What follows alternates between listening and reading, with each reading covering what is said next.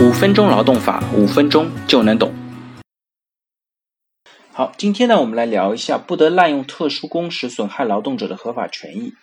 汪某呢，在二零一七年一月份入职某饮料公司，双方签订了为期三年的劳动合同。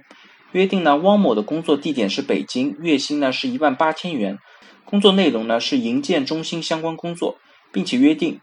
饮品公司实行加班申请制。汪某如果因为个人原因申请加班的，应当事先向饮品公司提出书面申请，依据饮品公司的加班申请流程批准后才可以加班，否则呢不能视为加班。在劳动合同的履行过程当中呢，双方没有规定汪某的具体工作岗位以及执行何种工时制。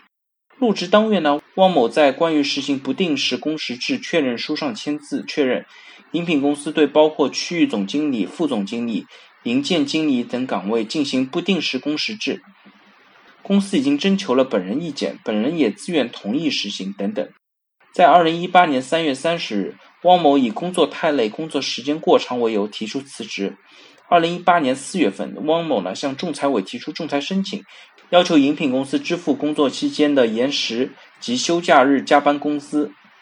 在庭审当中呢，饮品公司认为双方的劳动合同当中约定了加班申请制度，汪某在实行不定时工时制的确认书上也签字确认，同时呢，不定时工时制也经过了人社相关部门的审批，因此呢，不同意向汪某支付加班费。饮品公司提交了相关证据。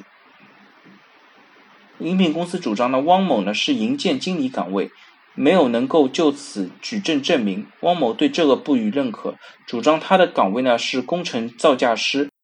并提交了年休假审批表予以证明。该年休假审批表显示呢，汪某的岗位呢是工程造价师。饮品公司呢对这个年休假审批表的真实性不持异议。此外呢，针对相应的加班情况的主张，汪某提交了工作来往的电子邮件、考勤打卡记录与直接主管通话录音等证据作为佐证。经过仲裁委的审理呢，汪某提交的年休假审核表佐证了他的岗位呢是工程造价师，这个岗位呢没有经过人社相关部门审批实行不定时工时制，因此即使汪某在相应的实行不定时工时制确认书上签字，也不能够认为饮品公司移花接木的行为产生法律效力。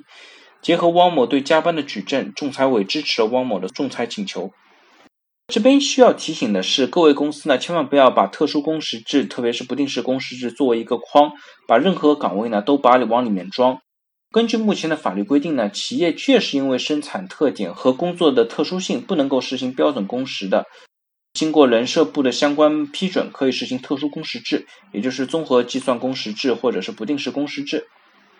对劳动者是否实行特殊工时制呢？不取决于双方是否在劳动合同当中约定，或者用人单位的单方告知，而是在于劳动者所在岗位实行特殊工时制是否经过了人社部门的相关批准。用人单位呢，也不得巧妙的将这些岗位的特殊工时审批移植到其他岗位上，因此损害劳动者的相关利益。好了，大家如果对我今天的话题有任何的问题或者建议呢，非常欢迎在我的音频下方留言，也非常欢迎将我的音频转发给有需要的朋友，也许真的可以帮助到他。那我们下一期再见。